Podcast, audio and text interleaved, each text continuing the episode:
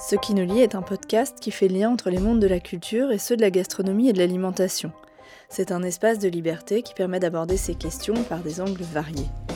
Parce que notre nourriture est notre culture, parce que la question de l'alimentation est au cœur d'un véritable projet de société, la parole est donnée en priorité à celles et ceux qui s'engagent pour une société juste et respectueuse du vivant. Chaque mois, un nouvel épisode est mis en ligne et vous permet de découvrir des femmes et des hommes venus d'univers très différents. Les épisodes de cette cinquième saison donneront la parole à des personnalités qui font lien entre des pratiques artistiques et culturelles et les cultures culinaires. Je suis Camille Brachet et je reçois Patrick Bouchin. Je l'ai rencontré le 11 février 2022 à Paris, dans le restaurant de Claude Colliot. Patrick Bouchin est architecte, mais aussi urbaniste ou encore scénographe. Il s'est toujours positionné ailleurs, avec une volonté très forte de faire autrement. L'objectif de notre entretien n'était pas de revenir sur l'ensemble d'une carrière conséquente, mais bien de se focaliser sur sa façon d'aborder les restaurants en tant que création architecturale. Nous avons évidemment évoqué le contexte global de son travail, les différentes collaborations qu'il a pu faire avec des artistes et professionnels issus d'univers très différents. Je l'ai interrogé sur ce qui le distinguait des autres, mais aussi sur le fil conducteur qui a traversé l'ensemble de sa carrière, afin de mieux saisir pourquoi et comment il avait accepté les projets de restaurants sur lesquels il a travaillé. Il m'a donc expliqué en quoi ses échanges avec Marie-Pierre et Michel Troisgros n'avaient rien à voir avec les discussions qu'il avait eues avec Alexandre Gauthier par exemple, chaque projet ayant été accepté pour des raisons différentes. Bonjour Patrick Bouchin, je suis ravie de vous rencontrer. Je vous remercie de me recevoir ici dans ce charmant euh, restaurant euh, de Claude Colliot. Euh, vous êtes un architecte, urbaniste, scénographe et bien plus encore, connu et reconnu. Et vous avez une expérience protéiforme et une approche singulière de l'architecture. C'est ce qui m'a beaucoup intéressé. Vos réalisations sont extrêmement nombreuses. Alors, on ne va pas revenir sur l'ensemble de votre carrière, mais après avoir rappelé votre approche globale, euh, on va parler plus de vos réalisations en lien avec la gastronomie euh, et l'alimentation. Alors, pour commencer, est-ce que vous pourriez me donner la caractéristique principale euh, de votre métier? Pour vous, c'est quoi un architecte, urbaniste, scénographe je pense que l'architecture, euh, on, est tous euh, praticiens de l'architecture, on, habite tous. Et euh, on pense que c'est un métier technique qui est donc peut-être complexe à transmettre. C'est faux. On peut parler d'architecture à un enfant et à une personne étrangère. Donc il n'y a pas de code technique. en fin de compte, c'est une pratique intuitive, sensible. Et donc très vite, si vous vous mettez à ce niveau-là, vous rentrez dans une relation très particulière avec la personne avec laquelle vous parlez. Alors cette personne, elle peut être la personne pour qui vous construisez, donc euh, ça c'est en effet le plus simple peut-être. Après, ça peut être la personne qui va construire ce que vous avez conçu. Donc ça c'est déjà un peu plus compliqué, parce que ça ne se fait pas. C'est comme si on oubliait euh, toute la dimension manuelle de l'architecture. Et après, ça peut être fait euh, aussi pour quelqu'un qui va être le relais pour un autre. Vous voyez, mettons un, élu et quelqu'un qui a la charge de l'architecture. Et donc cet élu, euh, il oublie complètement qu'il est lui-même un habitant. C'est-à-dire qu'il a donc un point de vue sur l'architecture. Il n'est pas que élu, il n'est pas que distant par rapport à cela. Et donc moi, j'ai tenté dès le début de faire cette relation. Comment relier celui qui commande à celui euh, qui construit, donc euh, la personne qui réalise manuellement les choses, à celui qui s'en sert. Et de me considérer, moi, comme le quatrième, comme étant un des quatre, mais pas plus. Et d'être peut-être celui qui aide à la mise en forme. Voilà. Donc c'est pour ça que j'ai souvent fait une architecture, on dit, de haute qualité humaine, considérant qu'il n'y a pas d'architecture s'il n'y a pas la dimension humaine euh, dans l'objet construit. Et vous parliez des politiques, mais il y a aussi tout un tas d'intérêts, de lois, de, choses qui viennent s'imbriquer par là-dessus, qui dépassent en fait un peu la, bienveillance ou le bon sens. Ou... Certes, ils oublient qu'ils sont des habitants, mais ils oublient pas forcément. Il y a aussi tout un tas d'autres choses qui viennent peut-être... Euh, oui, je sais pas. Parce que justement, vous-même, euh, vous êtes confronté à la réglementation. Euh, vous êtes venu en vélo, par exemple. Vous savez ce que c'est que, je sais pas, la vitesse, euh, le code de la route, le respect de l'autre. Vous voyez, le code de la route n'est pas que coercitif. Il est aussi pour que d'autres puissent éventuellement utiliser un bien commun, la rue, par exemple. Alors, contrairement à ce qu'on croit, le droit, c'est quelque chose de très populaire. C'est-à-dire que le droit est issu des coutumes ou des us et coutumes, comme on disait. Et donc après, on a, il a fallu l'écrire parce que voilà, la société était plus développée. Et quelquefois, quand on l'a écrit, on l'a rendu, on lui a donné une distance euh, par rapport à la personne qui en, a besoin pour se défendre. Et vous apercevez très vite que quand vous redonner le fond même de la loi. Euh, pour quelles raisons on ne vole pas, ou pour quelles raisons on ne tue pas, ou pour quelles raisons on ne bat pas.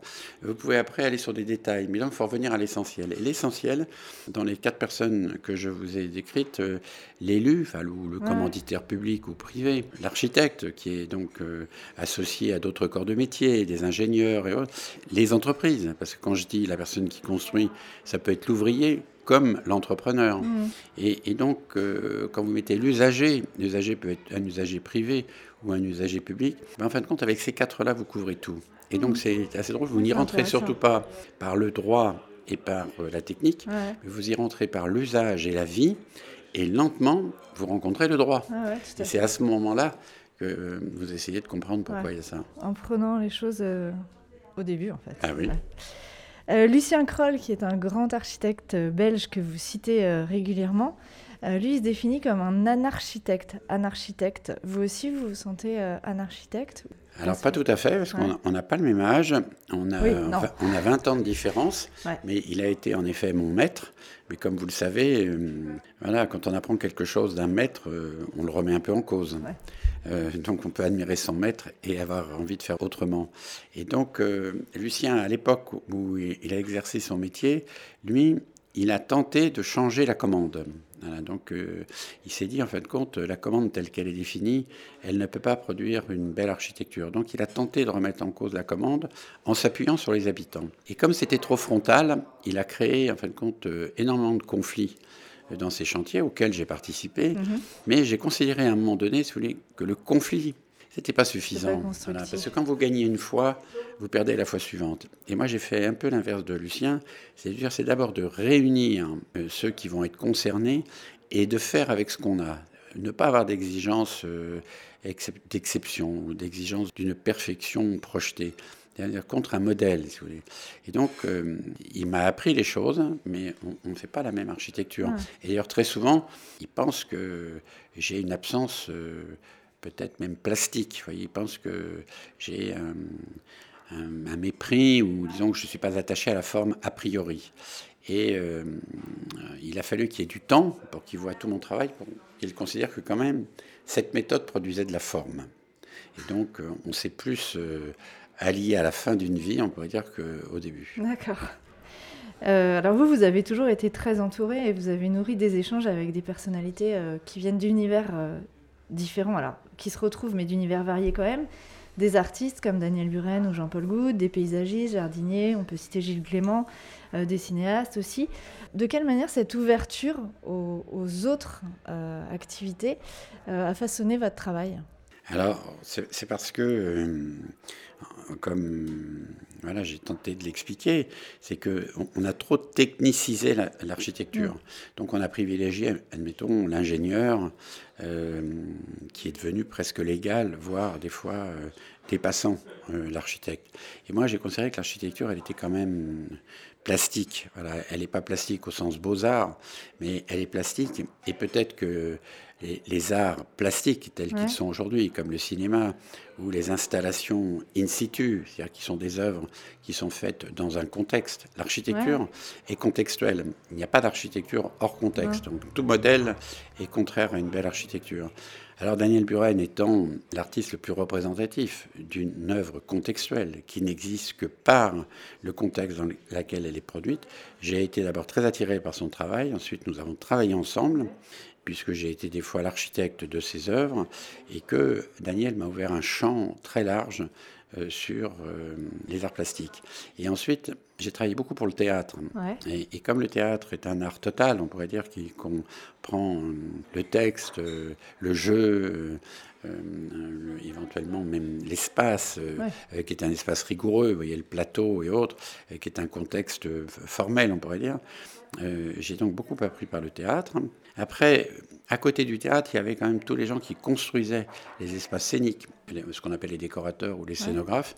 Là, j'ai appris qu'on pouvait construire un objet euh, avec très peu de moyens pour un moment donné, pour euh, être éphémère. Donc c'est ça qui m'a ouvert sur euh, l'éphémère. Et après le cinéma, parce que le cinéma, je pense que il est l'art nouveau, on pourrait dire du XXe siècle. Il est un art populaire, et donc j'ai été toujours très attiré par les cinéastes qui produisent euh, une œuvre en regroupant à chaque fois des gens différents. Mmh. Et, les gens qui sont réunis ne sont là que parce que ça correspond au sujet qu'ils veulent traiter.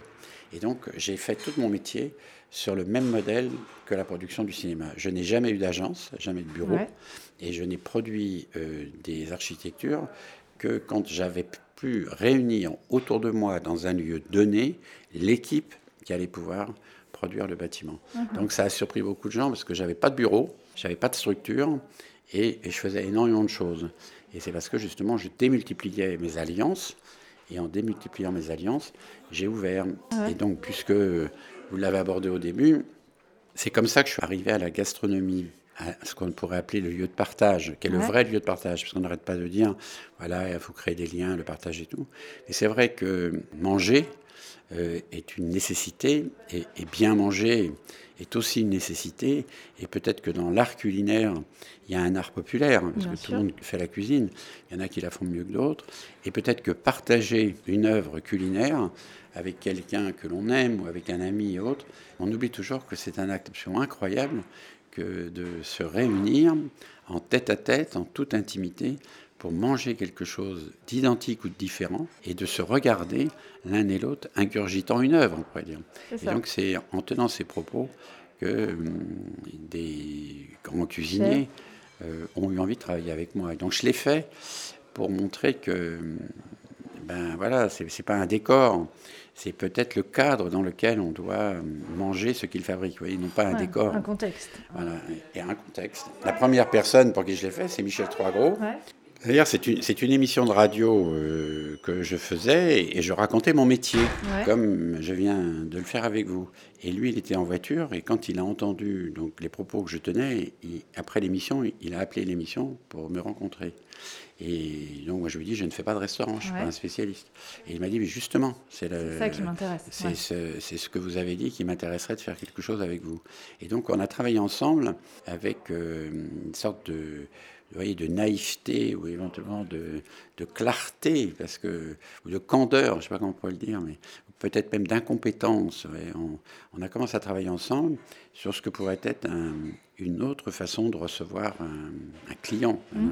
On a essayé de gommer tout ce qui était euh, servile, euh, euh, artificiel et autres. Et on a fait donc une toute petite maison qui s'appelle la colline du Colombier, qui est une petite maison qu'il voulait faire avant de déménager la grande maison. Il voulait faire comme un laboratoire pour voir si euh, il pouvait faire autrement les choses. Et donc c'est drôle, c'est comme si on avait fait une petite maison en pleine nature, un petit restaurant et quelques chambres. On s'est mis en jambes, on a travaillé trois ans ensemble, et ça a été une telle euh, réussite vis-à-vis de ses clients, d'ailleurs, qu'on dit mais pourquoi les choses sont pas aussi simples, qu'on a fait après le déménagement de la grande maison. Donc c'est très drôle parce que voilà, je ne me considère pas comme un spécialiste, mais euh, j'ai apporté, je pense, quelque chose que d'autres spécialistes n'avaient pas apporté. Oui, tout à fait. Ce qui est aussi marrant, c'est que je, crois que j'ai lu que vous aviez dit qu'a priori, la gastronomie, c'était pas trop votre, euh, votre euh, domaine de prédilection. Vous n'aviez pas un intérêt particulier pour tout ça. Euh, et après, bon, c'est pas non plus tout à fait anodin, peut-être que ce soit Michel Troisgros qui, qui soit venu vers vous, parce qu'il est quand même très ouvert aux arts. c'est quelqu'un qui a une grande culture artistique, justement, et, et qui aime bien aussi ce décalage. Il n'est pas dans, dans, les codes classiques. Je pense qu'il n'est pas venu pour ça. Ah ouais, il, est venu parce que comme tout héritier, euh, c'est un problème. Si vous voulez, vous héritez de votre oncle et de votre père, euh, qui ont imprimé, qui ont été parmi les inventeurs de la nouvelle cuisine, mhm. qui, ont, placé le nom trois gros et les trois étoiles. Et quand vous héritez de ça, faites compte, soit vous faites pareil, et bon, ben voilà, ça marche, soit vous voulez vous en débarquer. Il y a un risque quand même euh, que des fois vous n'osez pas prendre. Et Michel est donc marié avec une femme extraordinaire qui s'appelle Marie-Pierre, qui, elle, euh, plus que lui, peut-être avait besoin de se détacher de son beau-père. Et donc c'est elle qui l'a un peu forcé en disant, mais on pourrait inventer des nouveaux codes. C'est pas par les arts plastiques.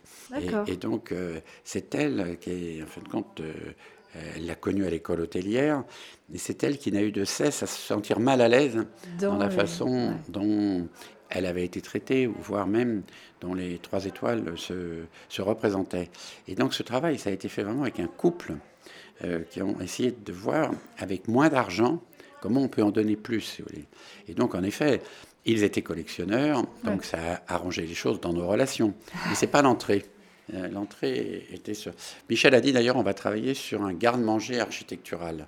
C'était assez beau, c'est de dire euh, comment on pourrait travailler avec des restes parce que le principe du garde-manger, c'est un peu ça, c'est on garde les choses, on les réassocie avec des choses nouvelles, on les mêle, et donc il voulait que je vienne avec mon garde-manger rencontrer le sien, et que le mélange des deux produise autre chose. il a aussi dit qu'il était sensible à votre esthétique de l'humilité, donc je crois aussi qu'il aimait bien ce côté euh, pas ostentatoire, euh, et ça c'est intéressant aussi.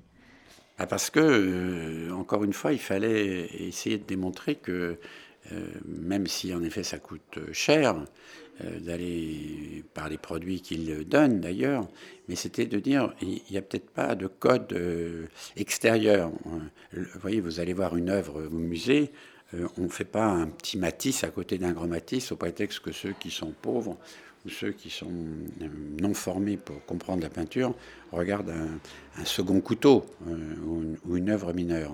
C'est justement l'œuvre majeure qui vous permet de comprendre l'œuvre de l'artiste. Et donc là, c'était un peu ça, c'est-à-dire, est-ce qu'on peut retirer tous les codes pour que l'essentiel, ça soit ce qu'on mange, et non pas l'artifice?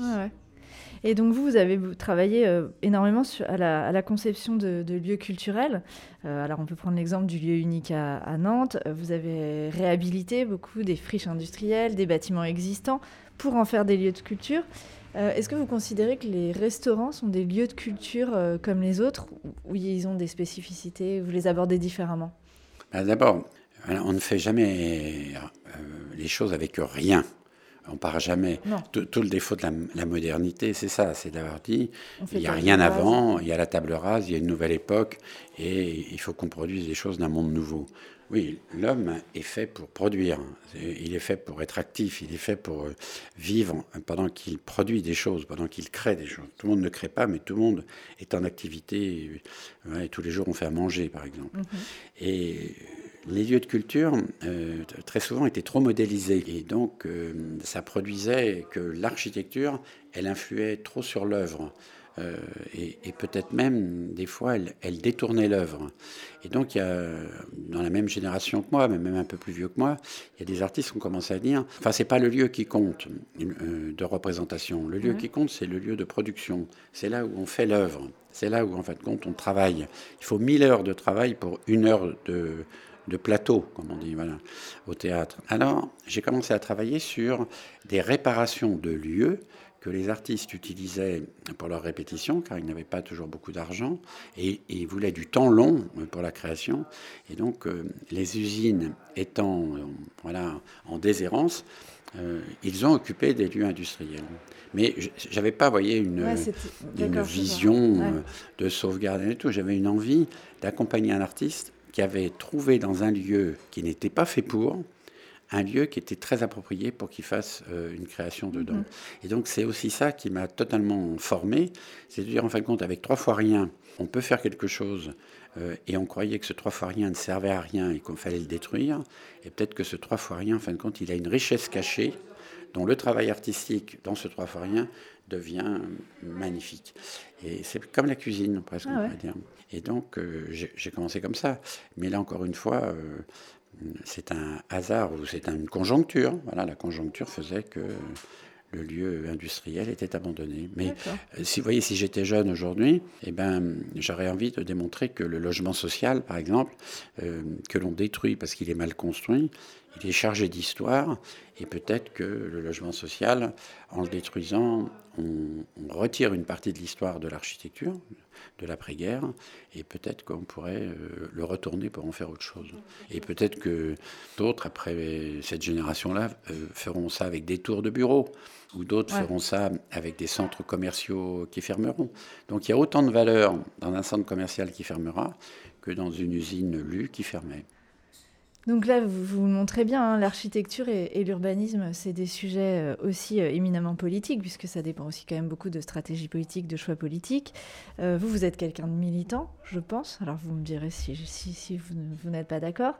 L'écologie est un sujet central dans votre démarche, parce que vous avez toujours eu cette démarche alors on dit aujourd'hui éco-responsable, mais c'était déjà ancré dans votre démarche, puisque vous considérez qu'il était fondamental de réutiliser l'existant.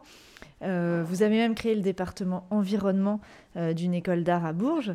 Euh, est-ce que cette vision globale et ce lien avec l'écologie vous rapprochent des questions qui travaillent aujourd'hui, les un sujet de société comme l'alimentation avec tout ce qu'il y a derrière, les producteurs, la pollution, etc. Oui, je pense que c'est bien que vous ayez fini par ça, parce que à quoi sert le fait qu'une société s'organise? C'est pour pouvoir vivre euh, ensemble. Euh, voilà, c'est pour ça dire vivre ensemble, vivre ensemble. Hein, c'est une nécessité. On ne peut pas vivre seul. On est obligé de vivre avec d'autres. Et il est possible que la chose élémentaire ou fondamentale, euh, c'est peut-être se nourrir. D'ailleurs, on peut dire que se nourrir, c'est presque avant d'avoir un toit. Mhm. C'est-à-dire que vous avez un impulse pour vous nourrir qui, toutes les 6 heures ou 7 heures suivant, on le voit chez un enfant qui naît, Bon, il y a la tétée toutes les trois heures et tout, mais s'il ne l'a pas, euh, il pleure, et s'il pleure au bout d'un temps, il est en, mauvaise santé, et après, ben, il dépérit parce qu'il n'est pas nourri. Donc on pourrait dire que, en effet, tout ce qui devrait être au centre, c'est est-ce que nous sommes bien nourris, mais pas au sens de la quantité, c'est est-ce que nous sommes bien nourris. Pour se nourrir, il faut produire, et donc il faut en effet euh, créer des produits que l'on, que l'on ingère et qui sont des produits qui nous donnent un équilibre.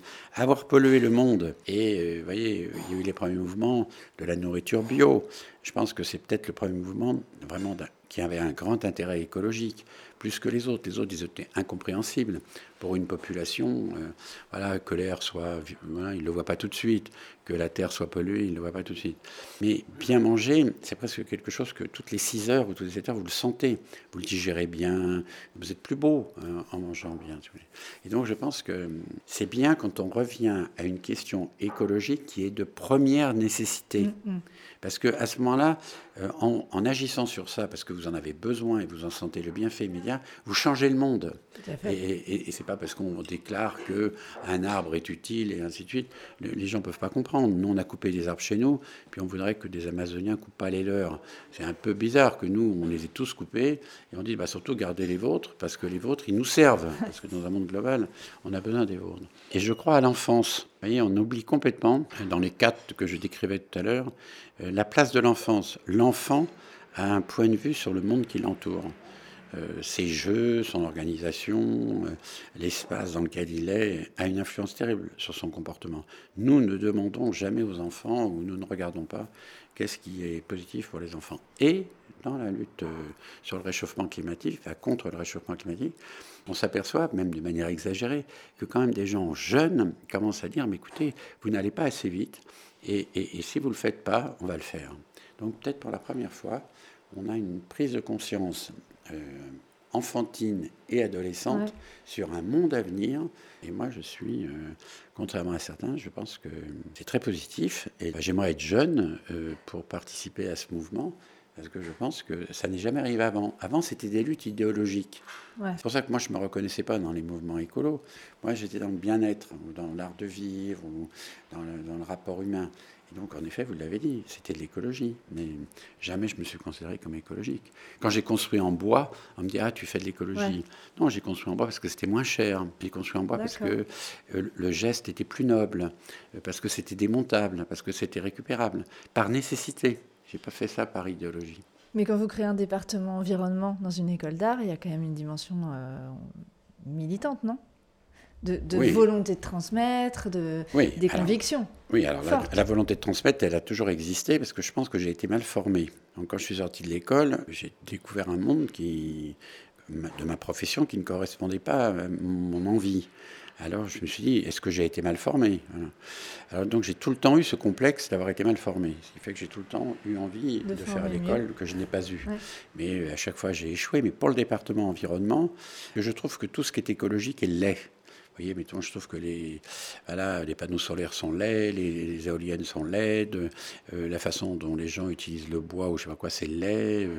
et donc, j'ai pensé qu'à un moment donné, la dimension écologique, elle était aussi dans la beauté. Qu'il y avait quelque chose qui marche. Et donc les arts plastiques, puisque tous les techniciens avaient plus ou moins échoué, parce que ça n'était que scientifique ou que technique, j'ai pensé à un moment donné avec euh, pas mal d'amis que euh, après avoir échoué, les techniciens ou les idéologues, peut-être que les artistes euh, pourraient trouver non pas une solution, mais auraient le droit de participer à ce mouvement. Et de dire l'art est expérimental, donc euh, l'expérimentation est propre à l'artiste. Peut-être qu'ils sont plus à même que d'autres à aborder des sujets incompréhensibles, parce qu'ils sont incompréhensibles. Et, peut-être que c'est dans, une école d'art euh, qu'on pourra peut-être trouver des réponses. Et j'avais remarqué à l'époque que l'école d'art, elle était en, gros la troisième voie. Il y avait la voie scientifique, la voie sciences humaines, si vous voulez, et la voie littéraire, euh, tout ça. et l'art n'était pas au centre de la préoccupation intellectuelle.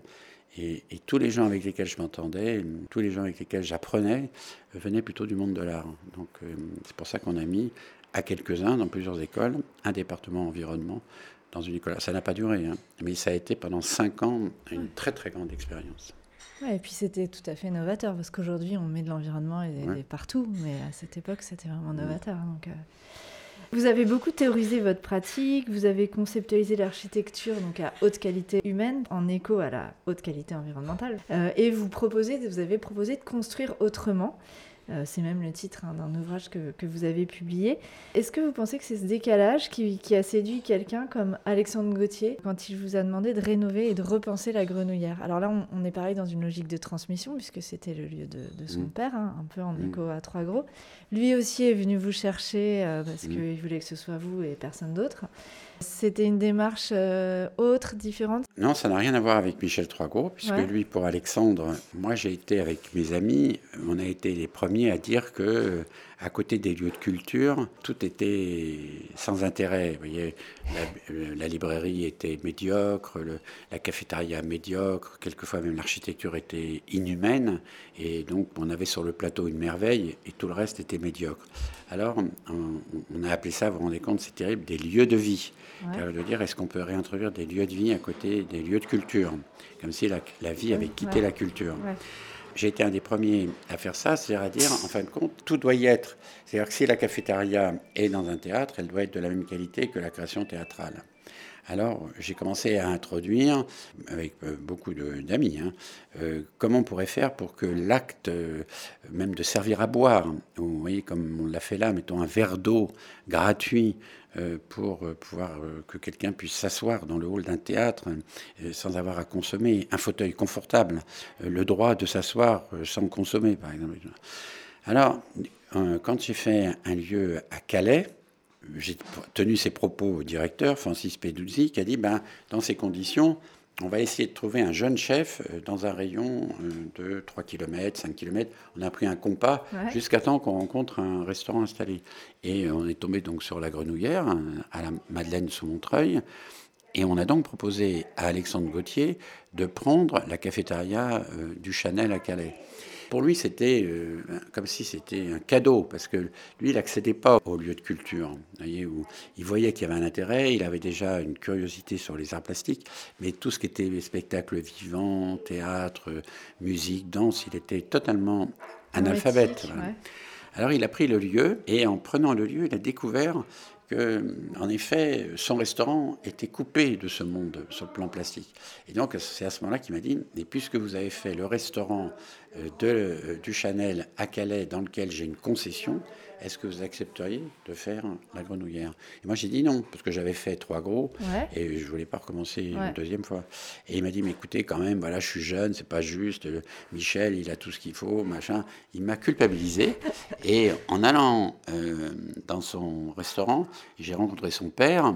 Et ça m'a touché, le père et le fils, le fils qui était venu aider le père parce qu'il avait perdu son étoile. Et donc, du coup, j'ai dit, bon, bah, allez, voilà, je le fais. Alors, il y avait euh, le quart de l'argent qu'on avait chez Michel Troisgros, c'était de dire, est-ce que je peux encore descendre d'un cran et éventuellement euh, euh, faire un restaurant encore plus modeste et peut-être même un restaurant dans un délai record, parce que comme il avait besoin de gagner sa vie et donc de faire manger, on l'a fait pendant la fermeture. Vous voyez, ce qui est un exploit absolument incroyable, parce que c'est l'hiver, et donc on a fait, enfin pas vraiment, on a, on a fermé quatre mois pour refaire la grenouillère.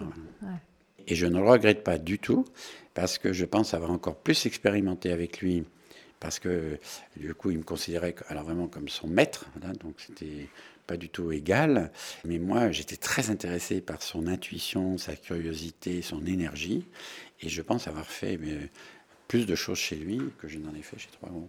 D'ailleurs, après, Michel Trois Gros, euh, par jalousie, ne, voulait pas y venir, et euh, Michel euh, a envoyé ses enfants faire leur stage là-bas.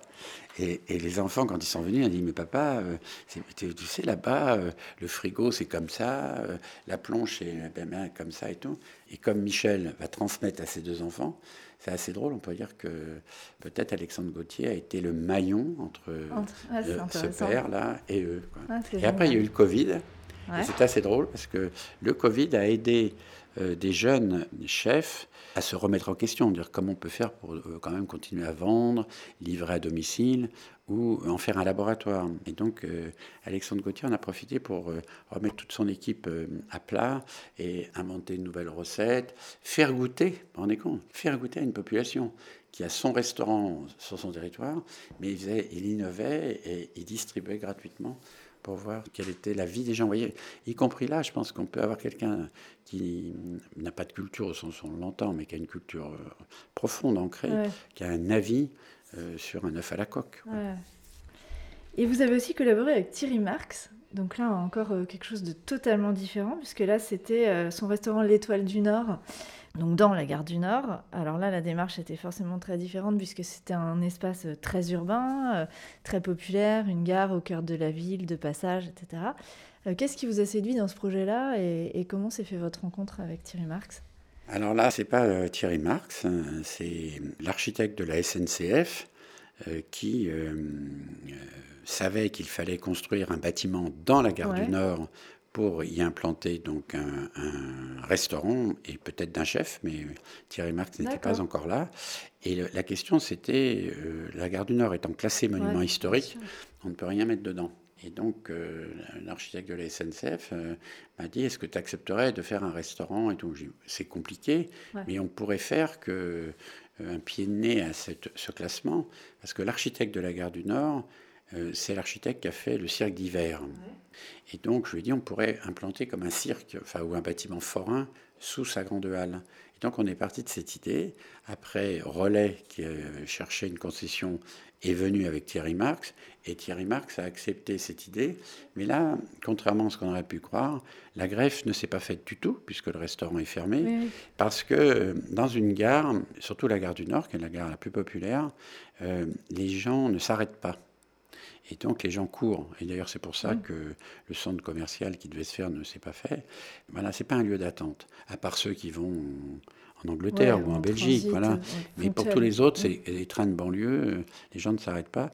Et donc le restaurant n'a pas marché et il est fermé et il va, être il va être démoli. Mais moi, ça ne me gêne pas trop parce que je l'avais vécu un peu comme un objet forain posé dans la gare et qu'on démonte, ça ne me contrarie pas du tout. Qui était éphémère pour vous Enfin, je l'avais fait en bois démontable. D'accord, donc intermédiaire. Ce qui fait que, euh, l'idéal, hein, j'essaye de négocier en ce moment, mais l'idéal, ce serait qu'on le démonte et qu'on le donne à quelqu'un qui aimerait bien avoir ça euh, dans une gare euh, moins riche. D'accord, ah, ça peut être éventuellement... Oui. Ah, c'est chouette, d'accord. Euh, est-ce que vous avez l'impression qu'il y a des échos entre vos, différentes réalisations Parce que je pense par exemple aux chaises euh, en cuir cousu façon selle de cheval que vous avez conçues donc justement pour la grenouillère. Euh, vous avez aussi travaillé avec Zingaro. Est-ce que vous avez l'impression que vos projets dialoguent, se nourrissent les uns les autres, ou vous abordez chaque projet successivement Alors bien sûr, il y a votre, votre patte, votre identité, mais est-ce que vous faites des croisements volontaires ou pas plus que ça? Je ne fais que des croisements volontaires. C'est-à-dire qu'en fait, compte, ma vie professionnelle n'est qu'un un, fil continu sur lequel justement viennent des sujets différents, que ce soit une école, un théâtre, un cirque, un restaurant, un supermarché et autres. Donc c'est pour montrer justement que c'est pas le sujet qui, qui compte sur le plan de l'intérêt qu'on peut y porter. Le sujet, il réunit. Donc quelqu'un qui a un sujet de restaurant, bah, il réunit des personnes, un théâtre, il réunit des personnes. Et donc, en effet, pour que les uns et les autres s'enrichissent et qu'éventuellement il y ait euh, un terme que j'aime pas trop, mais ils ont une transversalité ou une continuité entre un projet et un autre, c'est d'emmener toujours quelqu'un qui a fait quelque chose avec vous et qui euh, aimerait bien faire autre chose avec vous. Alors, ça peut être une fois vous emmener euh, le menuisier, euh, qui a fait, euh, je sais pas quoi, un théâtre avec vous et qui pense qu'il ne fera jamais de centre commercial, euh, vous emmenez un artisan bourrelier, maroquinier ou un électricien ou éventuellement un ingénieur, voyez, qui n'a fait que des supermarchés, qui n'a jamais fait de théâtre, et ainsi de suite. Et donc, c'est toujours d'emmener un petit bout avec vous. Qui fait fil conducteur. Voilà, qui est le fil conducteur et qui, lui, parce qu'il a appris avec vous, ou parce qu'il m'a appris aussi quand je l'ai pris avec moi, il part avec moi pour oser transmettre à d'autres une chose à laquelle il n'aurait jamais pensé. Euh, voilà, quelqu'un qui a fait un cirque n'aurait jamais pensé qu'un jour il ferait euh, peut-être un centre commercial. Alors, euh, en effet, ma vie est faite que de, de sauts comme ça où j'emmène des gens avec moi. Et quelquefois, il y en a que je reprends. Il y en a que je n'ai pas pris pendant deux projets. Et un projet réapparaît et ils reviennent. Mettons, moi, j'ai fait un, un bâtiment pour la musique pour euh, Slava Rostropovitch. Euh, je l'ai fait avec des gens, et ces gens-là, certains venaient de Zingaro. Euh, ils avaient fait des accessoires pour Zingaro. Là, ils ont fait d'autres accessoires. Et après, je les ai emmenés dans un endroit totalement imprévisible pour eux. Et ils ont amené justement un mode de travail, un mode de pensée qui a influencé d'autres. C'est une sorte d'école foraine. Donc je voulais faire une grande école foraine, ah, école de terrain. Et comment est-ce que vous arbitrez entre votre identité d'architecte, qui est très forte, et euh, l'identité des commanditaires? Parce que je pense au restaurant, par exemple, c'est quand même un chef, une équipe euh, qui, doit transmettre quelque chose de ce qu'il fait lui. À travers ce prisme d'un architecte qui a aussi sa propre vision des choses, il faut trouver ce, pont, ce lien entre une identité forte et euh, le positionnement du chef. Bah, l'identité forte, elle, vient euh, du respect des trois autres. Le commanditaire n'est pas toujours l'usager, mais pour mm. le cas du restaurant, le commanditaire est l'usager. Mm. Euh, mais quelquefois, ce n'est pas le cas. Ensuite, euh, l'entrepreneur qui construit, comme je vous l'ai dit, des fois, il, par, par, habitude, il fait toujours la même chose.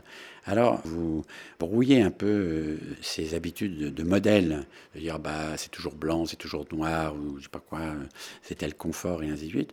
Même les riches et les pauvres, vous pouvez faire des choses avec des gens qui ont très peu d'argent et avec plus de liberté et plus de création que quelqu'un qui a beaucoup d'argent, par exemple, qui parce qu'il a beaucoup d'argent vous impose des choses. Alors, il faut partir sans a priori. Voilà, il faut dire, en fin de compte, ce qui compte, c'est le sujet mmh. et les personnes qui sont concernées par le sujet.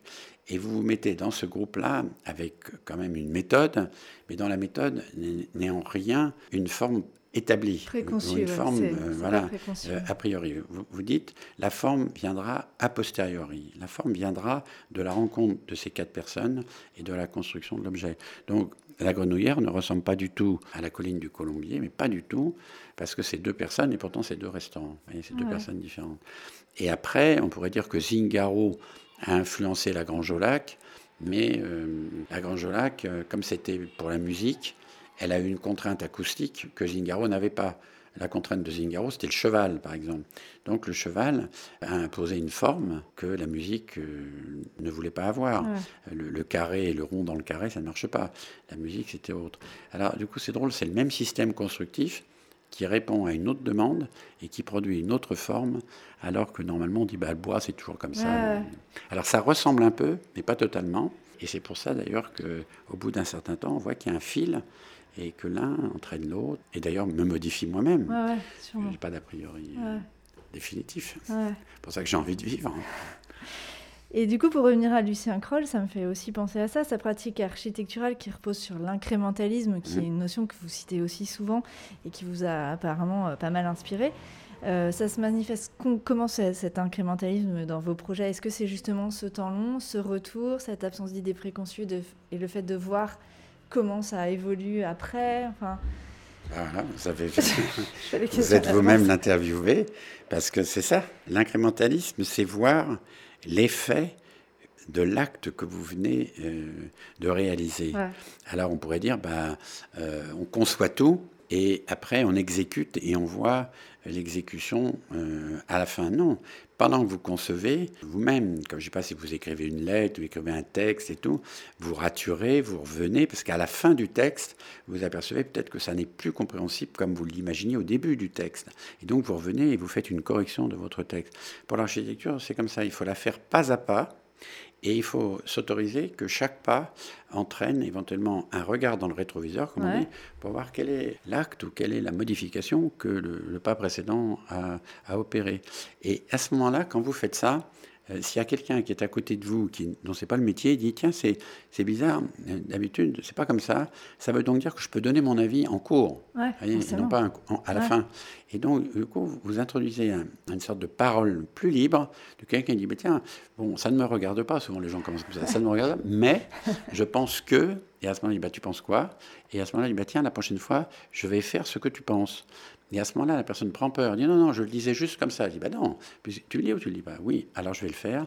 Et vous-même, ça vous transforme parce que vous voyez bien quelque chose que vous n'avez pas pensé. Et la personne qui a osé le dire, elle prend du courage. Et elle-même, d'ailleurs, elle se corrige parce qu'elle voit que ce qu'elle pensait était idiot, ou au contraire, ce qu'elle pensait était euh, magnifique.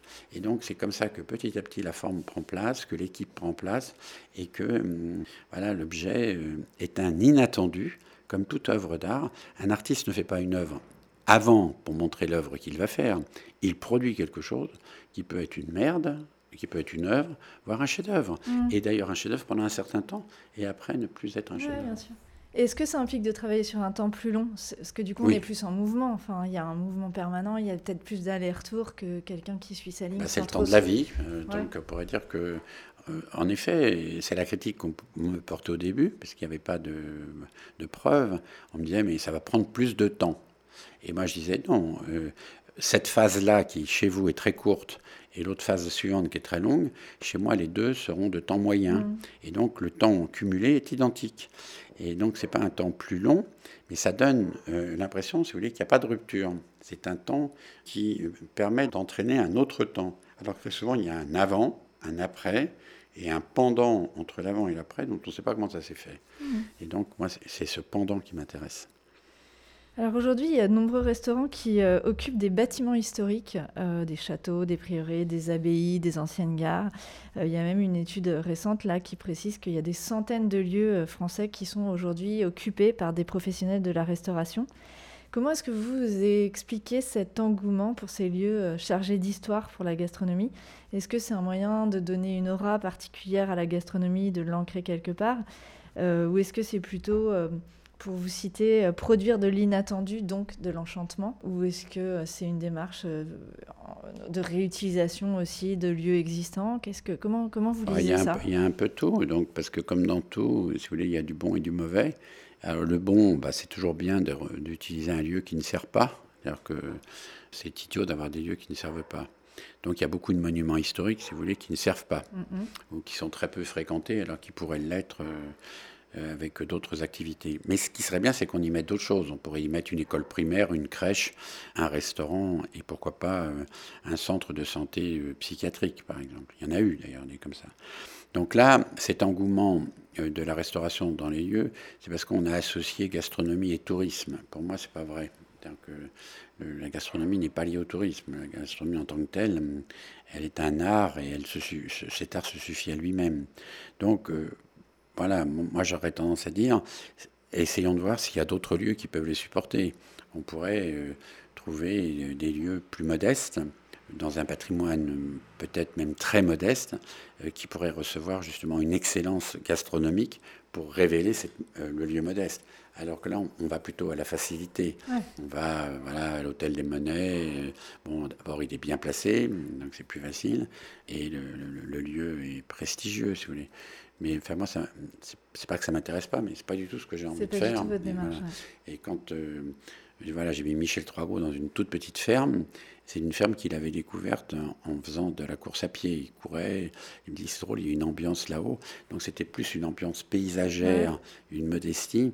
Est-ce qu'on pourrait faire là un lieu où on comprendrait mieux le terroir euh, Et Alexandre Gauthier, ben voilà, c'est le restaurant de mon père. Euh, qu'est-ce qu'on peut faire dans le restaurant de mon père? Donc Moi, je suis pas pour. Euh, oui, c'est ça, c'est parce que justement, ça, pas forcément c'est chargé. Oui, mais même ça alourdit. Vous voyez, associer la gastronomie à un art majeur. Moi, je suis pas la majeure, mais vous voyez, à Fontevraud, ben, c'est tellement beau Fontevraud que c'est pas sûr que ce soit un restaurant gastronomique qu'il ait fallu mettre là.